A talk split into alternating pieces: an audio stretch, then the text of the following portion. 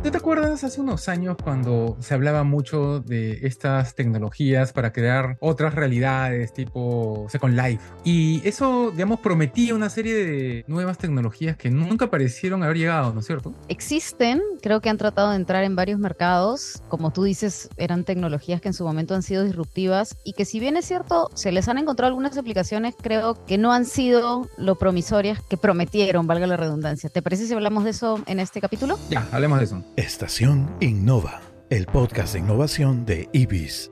IBIS, soluciones digitales para liberar el potencial de tu cadena de suministro. Con la colaboración del Hub de Innovación Minera del Perú y mildemonios.pe.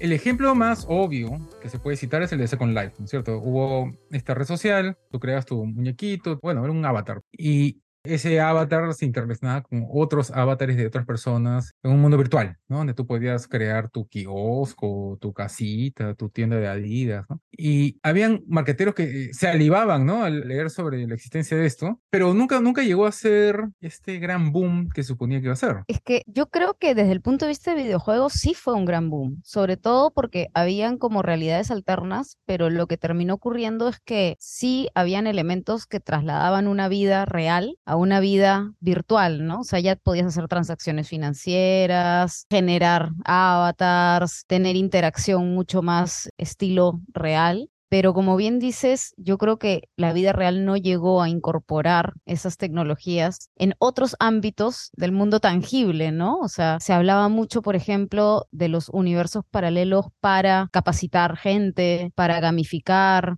también tenías simulaciones en estos universos para hacer pruebas de tecnologías nuevas, pero yo creo que nuevamente, ¿no? Nos creamos unas expectativas que de repente todavía no están lo suficientemente maduras como para que lo virtual entre en lo real, ¿no? Se me ocurren dos casos que mencionar, ¿no? Uno es el de Minecraft, que viene a ser una versión reducida de Second Life, porque Minecraft es una versión más geométrica, requiere menos capacidad de banda que el Second Life y aún así es mucho más exitosa que el Second Life, o sea, el, el número de usuarios, y, digamos, la potencialidad que tiene es mucho mayor y es casi casi lo mismo, ¿no? Porque en Minecraft tú puedes construir tus cositas, tus casitas y puedes interrelacionarte con otras personas que tienen sus avatares también, ¿no? Como es estos juegos shooters donde también dentro del juego matas a personitas de otros países. O sea, pareciera como que la tecnología que creó eso ahí se quedó. Y eso era suficiente, eso era lo que necesitábamos. Sí, pero nuevamente no es la tecnología per se, ¿no? O sea, Minecraft tiene otro mérito que es el modelo innovador de hacerte creer que construyes y que eso tiene vida propia. Entonces es más engancharte con el ir creciendo, ¿no? Y eso va más allá de la tecnología. Uy, pero tú no puedes decir que te está haciendo creer que estás construyendo. Hay gente que son fanáticos, que viven ahí metidos y que ellos consideran que su ciudad verdadera es esa. Y a través de Minecraft hay eventos. Pero en términos de penetración de mercado, sí, tienes esa gente, pero sigue siendo un nicho. Es una cosa. Y la otra es que durante la pandemia, no sé si lo hemos comentado en algún episodio, pero durante la pandemia algunos museos en el mundo, museos famosos, tenían tours virtuales en los cuales tú avanzabas, avanzando como un shooter. Caminabas y veías esas cosas que ellos tienen en el museo verdadero. Todos los de historia natural, ¿no? Que sacaron, que son monstruos. En cierta medida suena alucinante cuando yo hablaba con otros padres de familia y le decía, mira, pero pueden hacer esto, mira, hay estos museos. Y yo decía, ¡wow!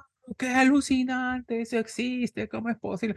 Yo pensaba, ¿cómo puede ser que les impresione eso? Si es tecnología hace, no sé, pues 40 años, y eso ya lo hemos visto, o sea, ya ha existido otras cosas que hemos visto a través de Internet. Pero yo, yo tengo una pregunta, porque yo he visto algunos que son más como visitas guiadas a museos, que sí interactúas con la exhibición o con la exposición, ¿no? o sea, te colocas, te sale el mensaje, y claro, qué monstruo, ¿no? O sea, no tengo que irme hasta tal país a entrar al, no sé, a Francia, irme al Louvre, sino que gratuitamente abrieron las puertas y de repente podías hacer como una visita muy real de lo que sería, pero a través de la computadora. Ah, muy cercana a la realidad, es lo que quiere decir, ¿no? Porque no es lo mismo estar ahí parado frente al... Muy cercana a la realidad, sí. Además, toda la experiencia del viaje, ¿no? O sea, definitivamente no es lo mismo, pero lo que no sé si contemple, yo por lo menos no lo sé, es el generar comunidad, porque tú interactúas con la exhibición, pero llegas a ser comunidad, por ejemplo, o sea, llegas a generar grupos de contacto, de posibles conversaciones de temas de interés común. O sea, ahí hay dos cosas. Uno es que sí, a través de las redes sociales. Yo llegué a una de estas exposiciones por redes sociales y en redes sociales yo comenté, oye, qué bacán, si lo leerá, ¿no? El- algún representante del museo, pero puse mi comentario, ¿no? Muchas gracias, museo, por hacer esto posible. Y otro es que tú cuando vas al Louvre, ¿vas a conocer gente o vas a ver los cuadros?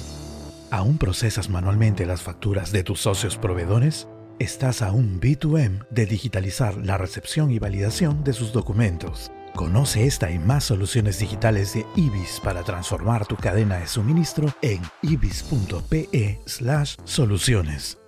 De todas maneras, voy a ver los cuadros, las exhibiciones, pero parte de lo que te vende la realidad alterna es poder acceder a otra vida. Claro, te da parte lógica, pero luego te quedas sin eso y lo que me parece súper interesante lo que dijiste es al final terminas recurriendo a las redes sociales para poder generar estas interacciones. Ya hay canales establecidos. ¿Será que de repente esos canales han hecho que todo este tema del multiverso no arranque con el dinamismo que debía arrancar? Quizás lo que está sucediendo es que sí existe ese Second Life en la medida en la cual hay gente que tiene una segunda una tercera personalidad en redes sociales, solo que no tiene un componente gráfico impresionante como lo tenía Second Life. ¿no? Second Life tú tenías el muñequito y podías hacer que levante la manito y que toque guitarra, etcétera, lo que sea. Pero en redes sociales tú te puedes crear tres, cuatro, cinco personalidades y estás teniendo una segunda vida ahí, ¿no? Entonces yo creo que quizás lo que está pasando es que ese es el atractivo para la gente, en realidad, y que eso ya lo cumplen las redes sociales que tenemos ahorita, ¿no? Facebook, Twitter, TikTok, en el cual tú te creas una cuenta fingiendo ser otra persona. Sí, pero hay un efecto que creo que no lo teníamos previsto que fue la pandemia y probablemente la pandemia requiera mucho un componente de contacto real. Yo recuerdo mucho que salió una publicidad de algún país escandinavo, no recuerdo si fue Finlandia o Suecia, haciendo un símil de invitar a la gente a vivir, o sea, la experiencia de visitar ese país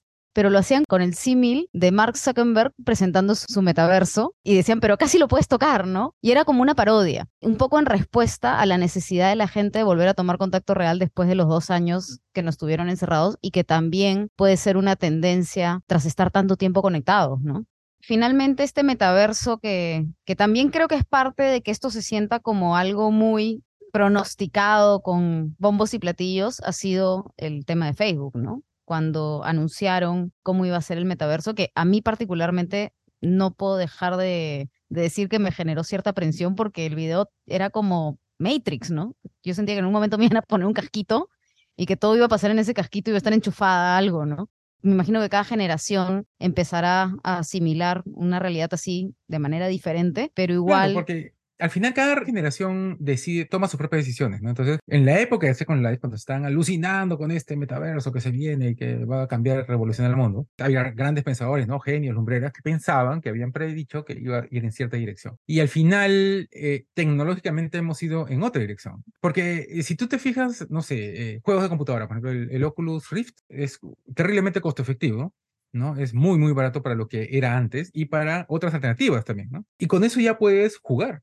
¿No? Puedes jugar simuladores de vuelo en el espacio, ¿no? Puedes, este, no sé, hacer eh, ilustraciones tridimensionales. Esa, por ejemplo, sí es una aplicación que ha entrado al mercado, que ha llegado a calar. Y eso solo ya es suficiente porque ese aparatito, el Oculus Rift, ya solito, ya te permite jugar, te permite dibujar en el espacio, o sea, hacer arte, un nuevo tipo de arte, e incluso tiene aplicaciones educativas. Y estaba leyendo, o creo que lo hemos comentado acá también, como esta realidad virtual a través del Oculus Rift ha permitido que cierto perfil de deficiencia de aprendizaje se tratara, ¿no? Entonces hay chicos que a través del Oculus Rift sí aprenden, porque ellos necesitaban un vínculo tridimensional con cierto tipo de estimulación. Resultó que eso era suficiente para esa generación. Grandes posibles aplicaciones que decían que venían, no hace falta, porque eso era lo que necesitábamos. Pero siguen siendo aplicaciones puntuales para determinados usos de juegos, de capacitaciones, etcétera, ¿no? Y de hecho, me has hecho acordar con esto de los juegos. Pero eso no es la tecnología, soluciones a problemas específicos. Pero no como te la vendieron de que vas a tener una vida tipo Avatar y que tu vida va a discurrir en dos universos paralelos. Yo creo que ahí es donde los que marcaban tendencia en ese momento lo veían venir ahorita, ¿no? Que de todas maneras, la gran parte de tu vida real iba a transcurrir en la virtualidad. Y eso es lo que no ha ocurrido. Bueno, pero en, realidad ese tema de la necesidad de regresar a la realidad real es algo tan complejo que lo guardamos para otro episodio de Estación Innova. ¿Tu empresa sigue usando correo para gestionar los requerimientos internos? Estás a un B2M de automatizarlo y darles trazabilidad desde la solicitud hasta la selección del proveedor. Conoce esta y más soluciones digitales de IBIS para transformar tu cadena de suministro en ibis.pe/soluciones. Noticias de transformación digital de los especialistas en transformación digital. Noticias.ibis.pe. Estación Innova agradece por su apoyo al Comité de Innovación de la Sociedad Nacional de Industrias y a la Universidad La Salle de Arequipa.